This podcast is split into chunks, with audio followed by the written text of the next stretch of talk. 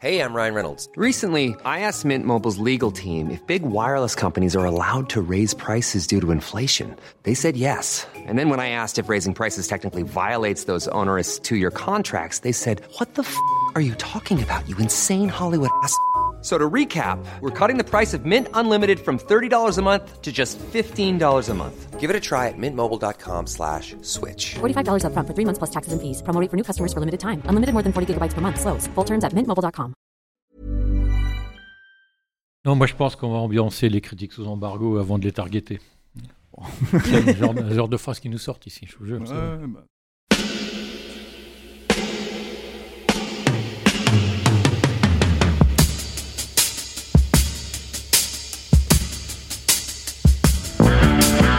copain Jack Burton, il regarde l'orage bien droit dans les yeux et il lui dit T'es si tocard que tu passerais pour un chef-d'œuvre de l'art moderne. Madame, je n'écrirai rien sur ce film, c'est une merde. Merde. Ce sont les gars qui se prétendent normaux qui vous déçoivent. Les dingues, ça ne fait jamais peur.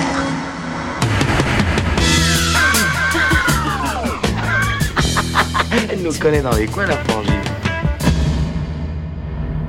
Salut, c'est Clémence. Bienvenue dans Sale Temps pour un film, le podcast qui fait la pluie et le beau temps sur le cinéma. Aujourd'hui, c'est le retour de notre format spécial interview pour parler des films directement avec ceux qui les font. Aujourd'hui, côté intervieweur, on retrouve Julien. Salut Julien.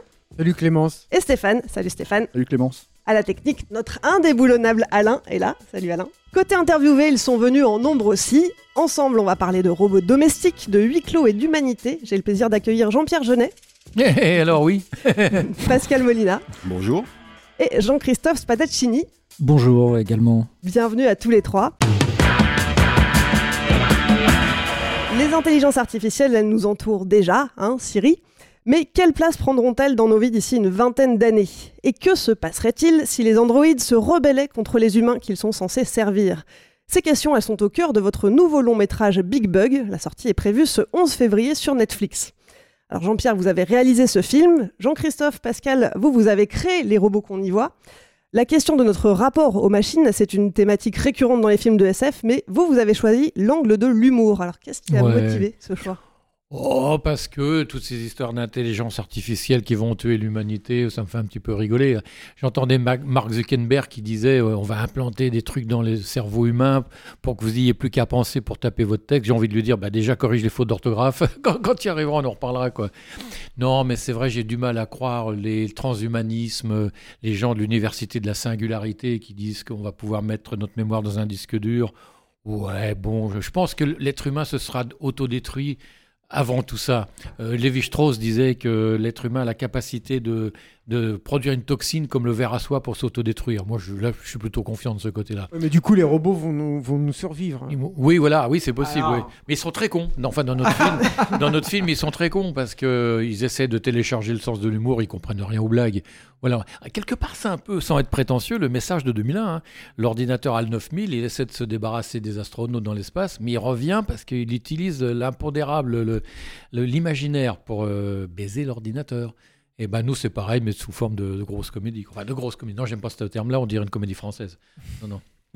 C'est un peu une comédie française quand même, quoi. Euh, Oh non, dites pas ça, je m'en vais. ah, La- non, non, moi, les comédies françaises, je suis totalement allergique. Moi, j'étais Monty, Monty Python, moi. Et je comprends, et aussi, c'est surtout, il y a un truc qui, qui est assez intéressant, c'est que ça fait maintenant 9 ans que vous n'avez pas fait un film, et, Ouais. et, et là, on vous voit revenir, et moi, c'est le premier truc que je me suis dit, c'est, mais en fait, euh, euh, une personnalité comme Jean-Pierre Jeunet, ça a énormément moqué, manqué pardon, dans, le, dans, le, dans le cinéma français, en fait, Oui, depuis tout moqué aussi, hein, des fois. Ouais, non, mais, voilà. non, mais ce que je voulais dire, voilà, c'est, surtout le fait de, de, bah, d'avoir une vraie singularité dans le cinéma français. C'est le cas de le dire, comme l'université. euh. Mais non, mais oui, mais quand on fait un truc original, et j'ai- j'ai vécu exactement la même chose que pour Délicatessen à l'époque ou Amélie, eh ben on s'entend dire oh là là, oui, mais c'est bizarre, c'est pas normal. Et surtout que maintenant le monde a changé, le marketing a pris le pouvoir dans tous les domaines. hein. J'ai eu cette conversation avec Jean-Paul Gaultier, avec Michel Troisgros, tout le monde nous, nous dit le marketing nous explique comment il faut faire maintenant. Donc maintenant, on n'a plus affaire à des gens, on a affaire à des comités de lecture et on les rencontre même plus. Donc avec Guillaume Laurent, on avait écrit un truc sur le sexe, on s'est ramassé en cette époque trou- troublée, on va dire. C'était un peu. Ça n'a pas été. Voilà, on n'a pas pu le monter. Et donc, euh, on avait écrit ça avant, pendant que je tournais Spivette. Mais personne n'en a voulu. Je me suis fait rétamer par tout le monde, sauf, sauf Brigitte Massouni chez UGC, qui avait déjà sauvé Amélie.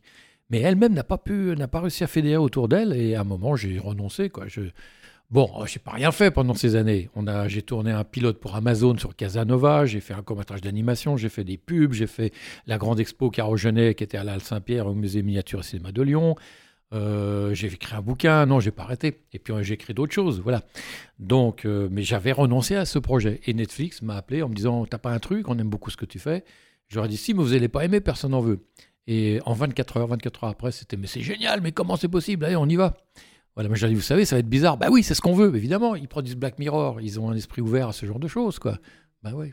Est-ce qu'il y a des contraintes quand on travaille du coup à Netflix, notamment au niveau du, de, la qualité technique en fait qui est exigée euh, Oui, mais ça, je ne veux pas me plaindre. hein. Nous, on a toujours les plus hautes euh, difficultés. Enfin non, on s'est confronté avec les plus hautes technologies. Quand Pascal fait son Einstein, il va vous en parler, euh, ou quand on tourne TS Pivette en 3D, ou quand on mixe la cité des enfants perdus en numérique, on est les premiers, ou l'étalonnage d'Amélie en numérique. Enfin, à chaque fois, on innove.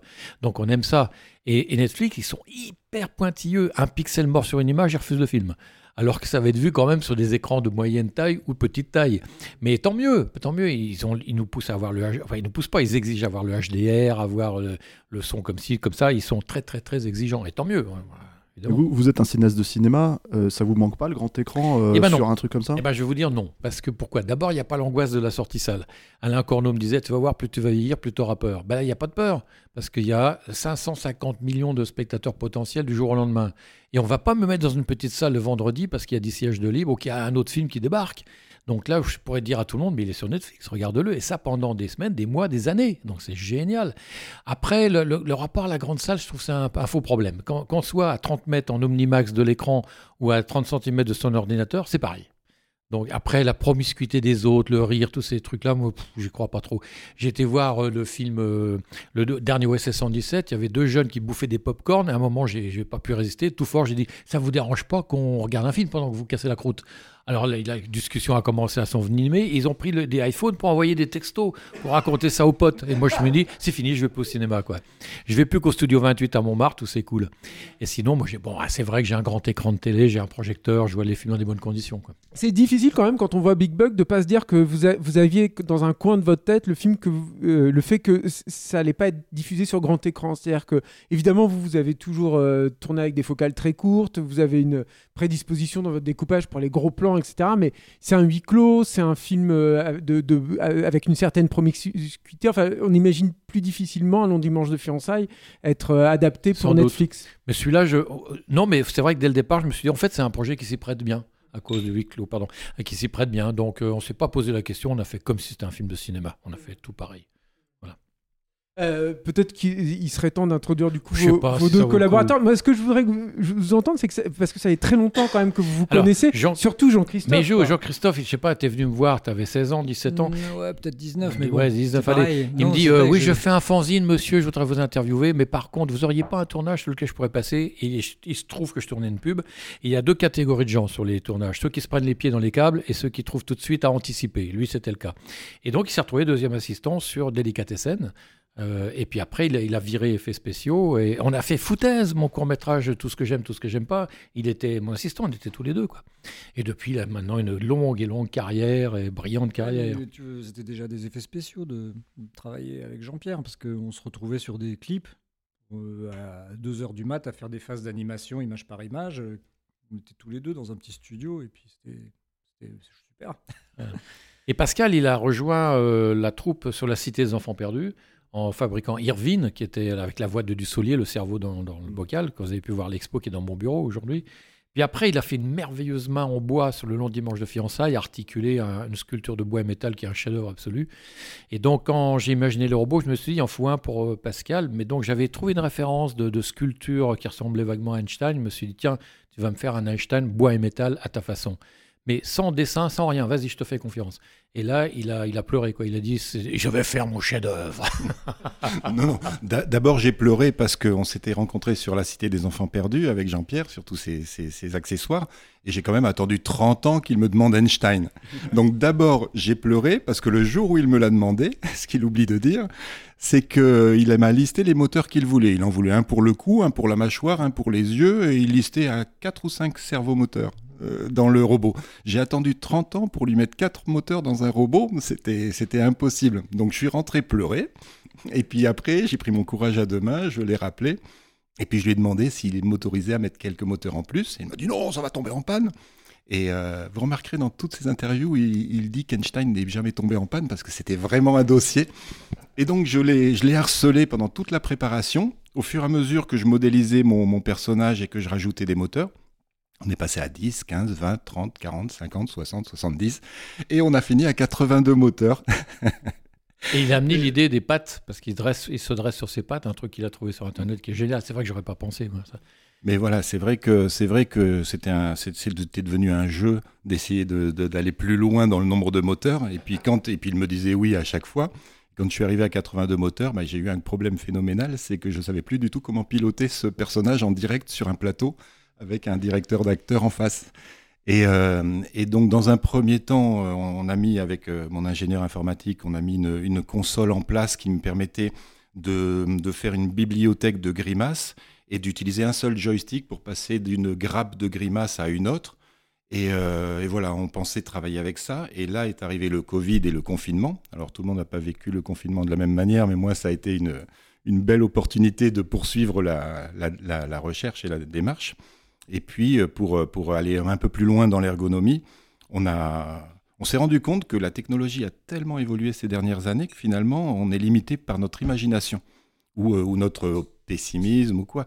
Et finalement, je me suis dit, mais qu'est-ce que je voudrais avoir pour piloter ce robot? Je me suis dit, mais tout bêtement, une reconnaissance faciale. On est à l'ère de la reconnaissance faciale. On l'utilise en Chine pour des raisons tout à fait inappropriées. Utilisons-la ici pour faire du cinéma, pour essayer d'être ergonomique dans la, la manipulation de, nos robots.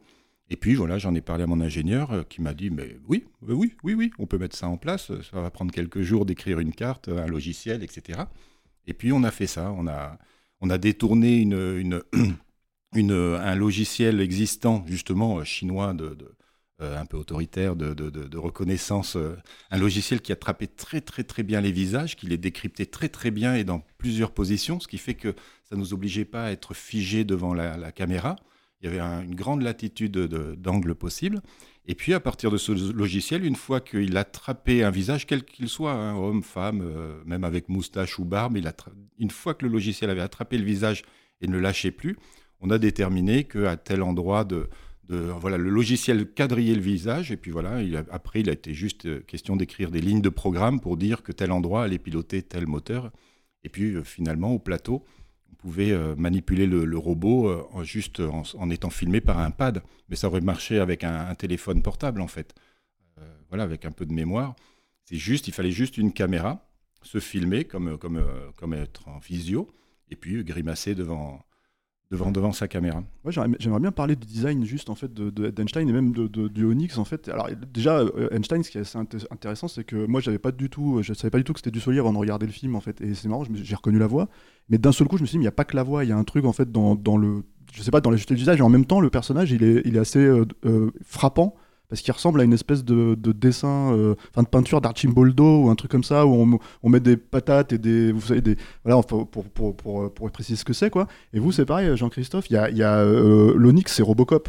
Tout de suite on pense à Robocop. Alors après chaque personnage a vraiment sa personnalité pour le coup et ça c'est un des trucs qui est extrêmement fort en fait euh, dans dans, dans le film et j'aurais aimé savoir comment vous avez déjà pensé en termes de design et en termes de, de, Ça, c'est de personnalité. d'abord, de toute Ouais. manière. Dans Oui. le scénario, nous, ce qui est super intéressant, c'est que tout d'un coup, au lieu d'être un effet spécial qui va être filmé et qui dure deux secondes à l'écran, c'est des personnages.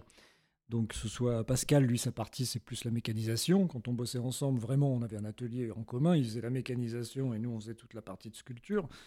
Là, sur le film, on, on a, on s'est séparé le boulot en deux. Il a fait les deux robots qui étaient plus mécaniques, on va dire.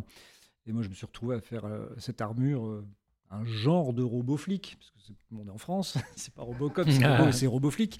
Mais Il y a une sorte d'inspiration, mais c'est déjà dans le scénario. Mais Mm. quand tu regardes, bon, on peut dire que ça ressemble, puis en même temps, si tu les compares, ils sont très différents quand même. Enfin, ça reste un mec en armure. mais Oui, bien sûr. Ce qu'on voulait juste là, c'était pas cacher le comédien sous un casque. D'ailleurs, c'est la partie que j'ai demandé à Jean-Pierre si je pouvais redessiner ça avec un, un deuxième designer, parce qu'il y a eu un premier jet que Jean-Pierre avait validé avec Aline, tu avais bossé, je crois. Avec Oui, un c'est-à-dire que dans- les équipes américaines, quand j'ai fait Alien, j'avais une, douzaine de, de designers. Mhm. Là, j'avais- on avait un Français, Benoît Maillochon, un Anglais, Peter Markranski. Ils ont fait tous les dessins, euh, et c'est d'après ces dessins que... Oui, le corps était génial sur le Ionix. Il y avait que la tête. Et j'ai Voilà, ouais. ça avec Patrice Garcia, qui est un autre designer qui avait bossé Mhm. sur euh, Cinquième élément Valérian. C'est un bon ami, quoi. Et donc, il a repaufiné un peu les, les- le casque. Voilà, c'était plus simple comme ça.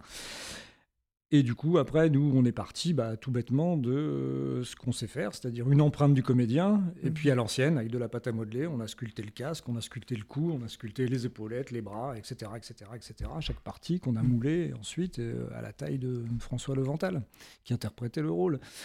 Pour Toutes les techniques sont bonnes. Parle-leur de, de Tom, qui, lui, était vraiment drôle à voir filmer. Bah, Tom, oui, lui, c'était tellement géométrique le C'est un design. petit robot jouet, je précise. le, le petit Tom, euh, le robot jouet, oui, on, on- lui, on est parti sur une modélisation 3D hein, dans l'ordinateur, et puis ça a été imprimé euh, en 3D, enfin en volume. C'est-à-dire que les, les parties de résine, on les a pas sculptées et moulées, elles sont Mhm. sorties d'une imprimante 3D. Et euh, pour qu'ils puissent euh, un peu faire toutes les phases demandées par le scénario, il y avait plusieurs tomes, en fait. Mhm. Hein, pour chaque plan, euh, il y avait un tome différent. Enfin, pas pour chaque plan, mais en tout cas, il y avait essentiellement deux tomes, c'est-à-dire euh, le petit robot mécanisé qui pouvait jouer à Shifumi, qui est posé euh, sur un petit socle, et celui qui pouvait marcher, mais il ne peut pas marcher tout seul. Donc il y avait un, un chariot derrière ce petit robot avec un manipulateur euh, japonais habillé en bleu. il dit japonais parce que c'est sa nationalité, il travaille avec moi. C'est un choix.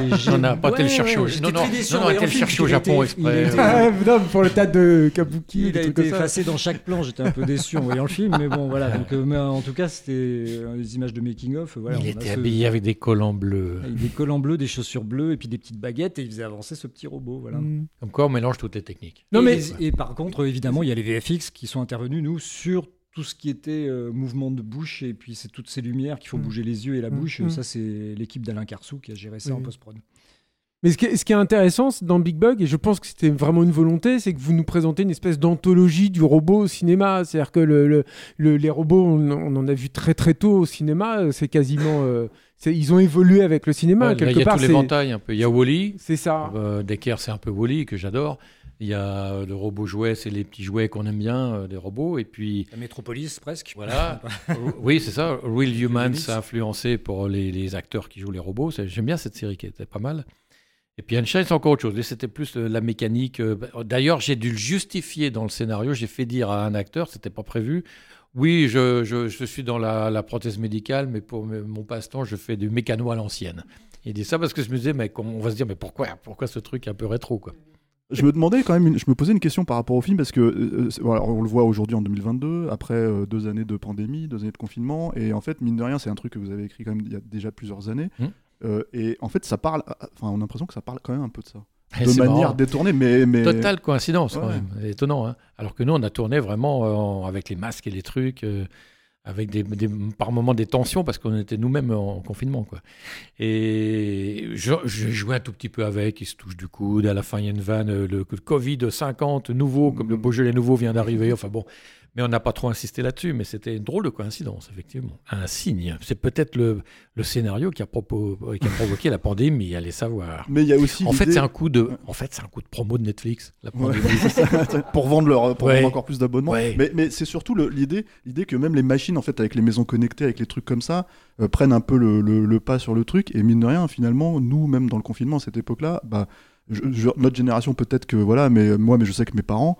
Euh, Enfin, le fait de devoir commander euh, sur internet, de- ça allait dépasser complètement en Oui, fait, oui. pendant deux mois. Oui. Donc, euh, il y a un truc qui m'a amusé, c'est le drone, le drone publicitaire. Parce que vous avez vu, vous faites une recherche sur euh, des cafetières, après vous recevez plein de cafetières. hein. Ouais. Ben là, dès qu'ils ont un problème, boum, il y a le drone publicitaire qui est derrière la fenêtre et puis qui résout leur problème.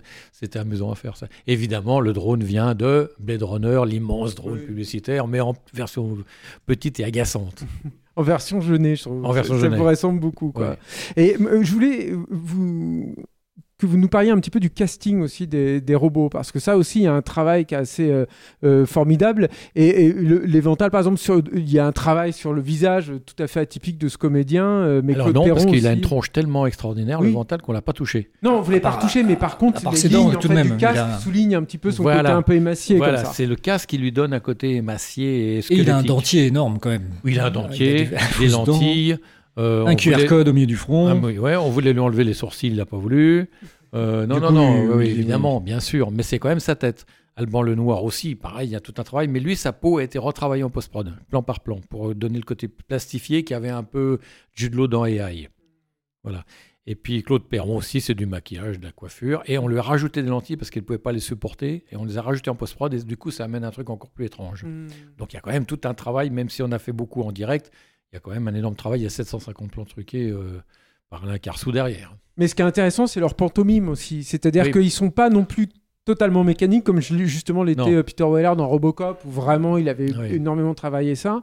Ils sont encore un tout petit peu Ouais. humains et en même temps, ils ont quelque chose On a beaucoup répété, on a cherché, on a cherché, fait des séances et des séances en filmant, en regardant ensemble. Non, ça, ça marche, ça, ça marche pas.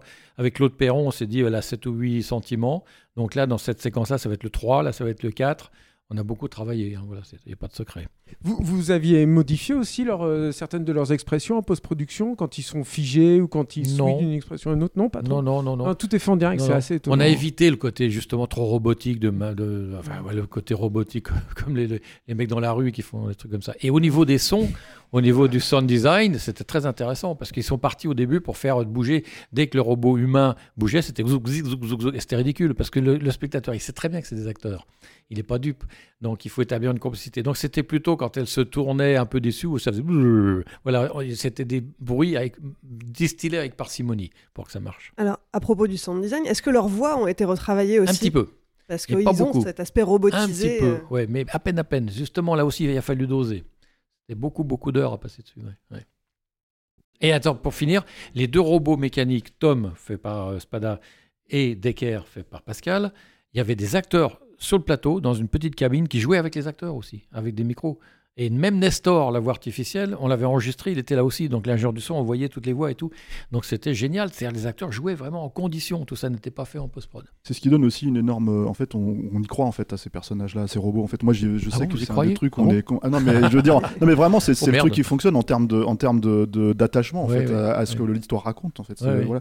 On parlait avec Clémence de, de- du décor surtout qui est assez incroyable quoi. Et euh, en fait, euh, je crois que tu avais une question là-dessus. Ouais, ouais, bah, le, le décor qui évoque les années 50-60, hein, ça a été conçu par euh, Aline Bonetto. Mm. Euh, mais vous lui avez laissé carte blanche ou c'était un souhait de votre Alors, je part pars d'avoir toujours, cette- moi, avec tous les, les collaborateurs artistiques, c'est moi qui trouve quand même l'esprit et mon envie. Donc, je, je trouve sur Pinterest, qui est une mine d'or absolue, des références. Je lui envoie, elle voit ce que, ce que j'aime, et hop, elle cherche dans le même sens, elle m'en renvoie, c'est un ping-pong.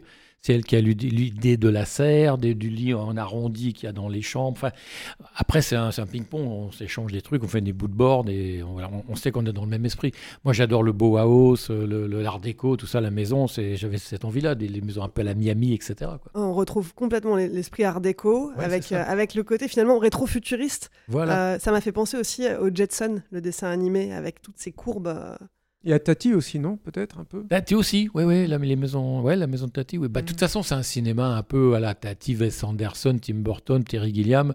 On n'est pas en train de rechercher le réalisme. Mm. Plus c'est décalé, mieux c'est. Les Anglais appellent ça quirky movie. Et voilà, moi je me revendique de ça, probablement parce que je viens d'animation. Dans l'animation, on crée tout, quoi. On a envie de détourner. Moi, je me sens comme un peintre. J'ai pas envie de raconter la, la vie telle qu'elle est, autant faire des documentaires. Ça m'intéresse pas, en tout cas, en tant que créateur. J'aimerais bien que vous nous parliez aussi du découpage et de la mise en scène à l'intérieur Ouais. d'un huis clos, parce que ça, c'est Ouais. pas évident. C'était le, c'est- principal challenge pour moi. Et j'avais deux influences. Je ne voulais pas faire des masters, des plans moyens, des gros plans, et faire de la télé et du montage après. Vous avez jamais fait ça de toute Non, façon. mais là, justement, je savais que ça allait être euh, quelque chose. Il y avait deux références. Un, c'était Marie-Octobre de Julien Duvivier, avec Oui. des acteurs dans une pièce, tout le long aussi, d'après une pièce de théâtre, et The Servante de Joseph Lozay.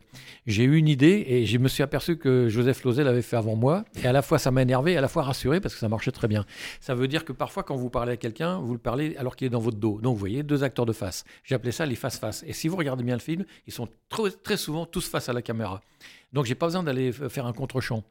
Et souvent, quand il y a un gros plan, c'est l'acteur qui vient se positionner tout près de la caméra, faire son gros plan et qui repart.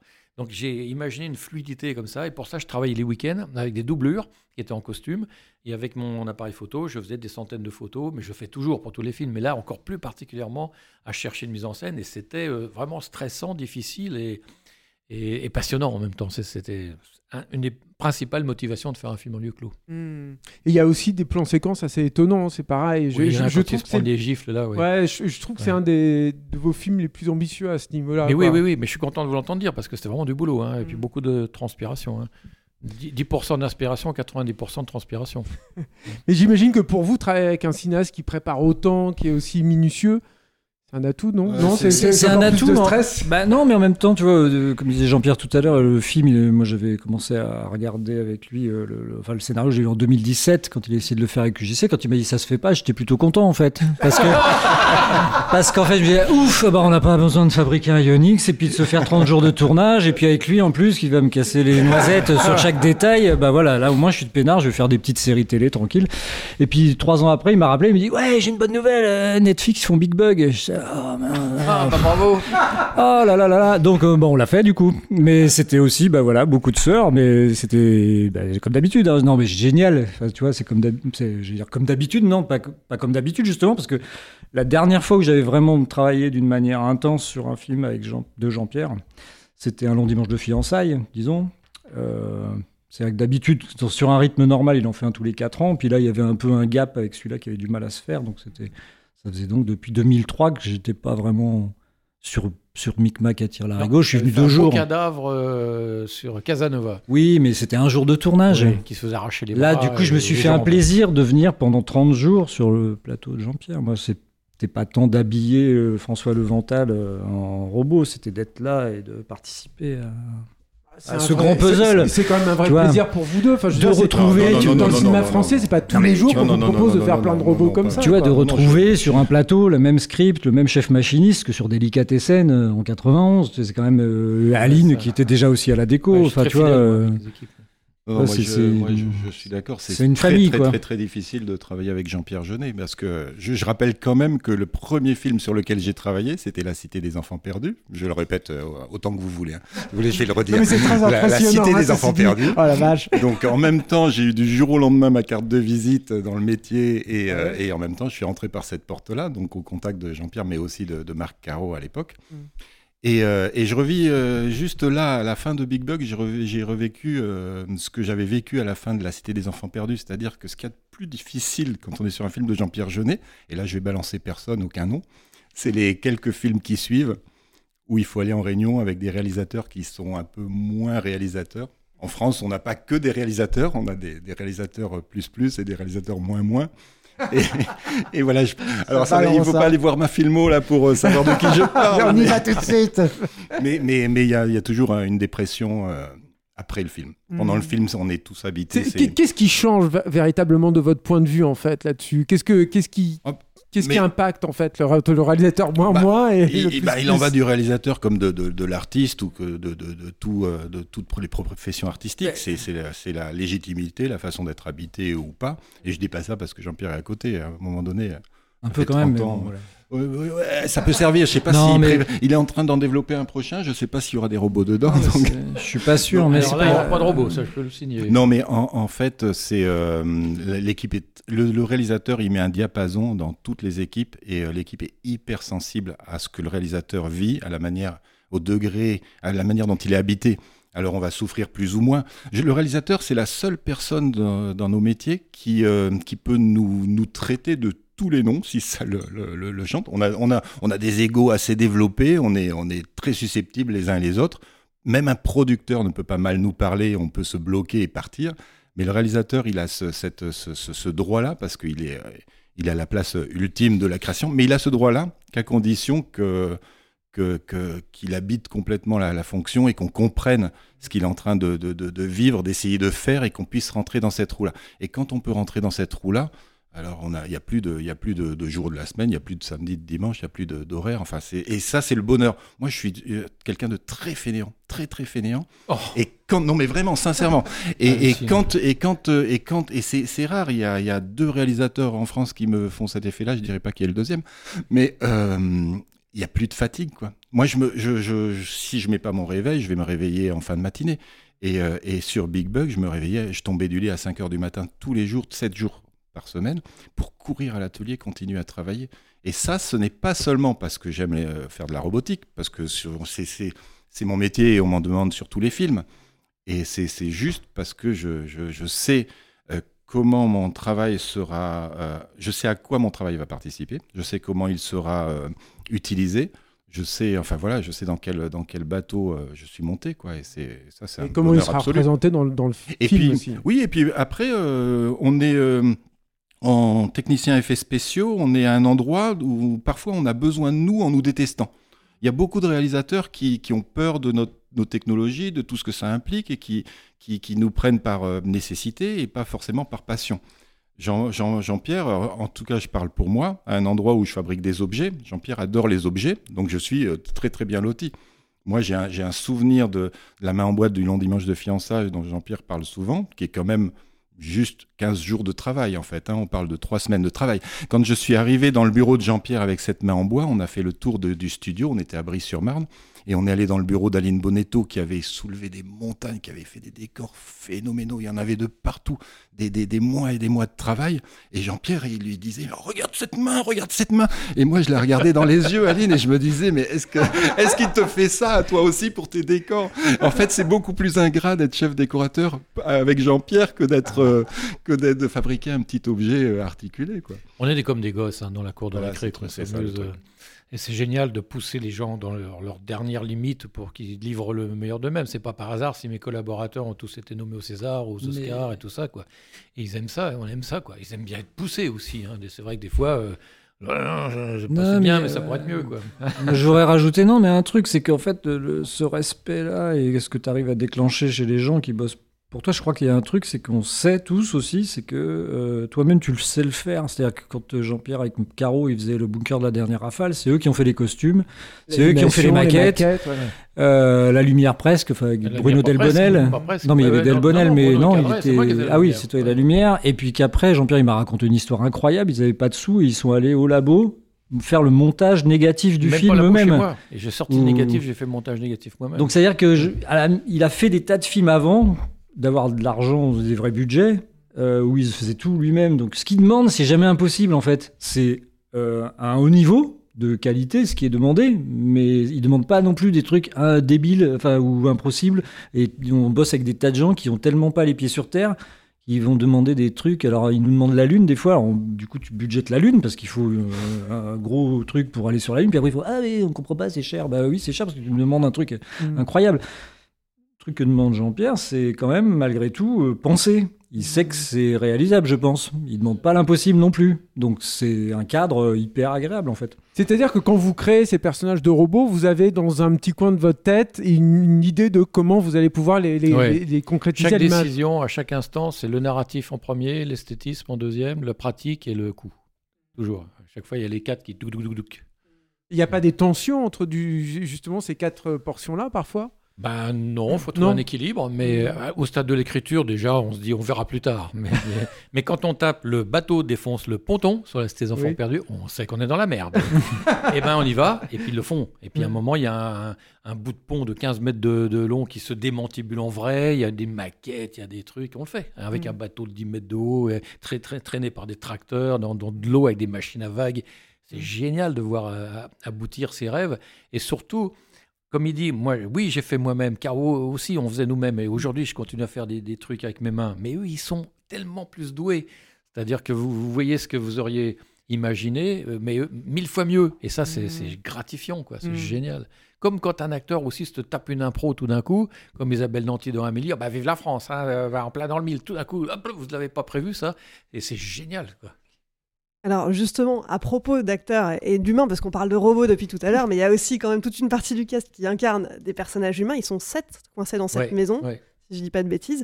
Euh, Qu'est-ce que vous vouliez raconter sur eux? Est-ce qu'il y avait quelque chose autour de... On a choisi avec Guillaume de faire un truc un peu cynique. c'est pas c'est pas Amélie Poulain là, ils sont pas euh, fleurs bleues là, hein, pas du tout. Ils sont tous un peu glauques, un peu tordus, un peu un peu méchants, un peu un peu bizarres quoi. C'était amusant de faire une comédie plus noire. Et puis c'est peut-être cet isolement aussi qui fait ressortir. euh, Oui, et puis aussi, les... quelque part, ça rendait les, les robots plus attendrissants qu'eux-mêmes. Il y avait un truc. Voilà. On a sauvé les ados. Les ados sont plus sympas. Parce qu'ils représentent peut-être le futur. Allez, on laisse une petite porte ouverte. C'est optimiste, ça. Oui, très optimiste.